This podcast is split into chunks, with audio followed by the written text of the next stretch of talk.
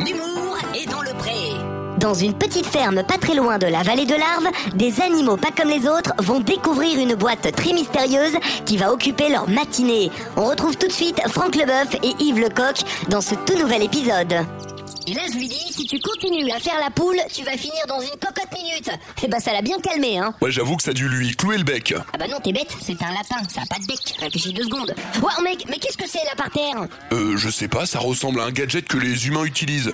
En plus, il y a plein de boutons dessus. Vas-y, j'appuie sur le gros bouton là. Ah non, non, non, fais pas ça, on sait pas ce que c'est. euh, c'est peut-être une bombe. Poule mouillée, va. Allez, moi j'appuie, tiens. Vous êtes sur Radio Coin Coin les canards et Cui Cui les hirondelles. Il est 10h50 et tout de suite on écoute Christina Aguilera Dégout, Shane Poole et Clara Luciani d'Oiseau. Waouh, mais c'est génial, ça parle, c'est trop fort. Attends, mais je crois savoir ce que c'est. Mais oui, j'avais vu le fermier écouter cette petite boîte de temps en temps. On m'a dit, je crois que ça s'appelle une, une radio. Une radio Ah d'accord. Et ça fait quoi là si j'appuie ici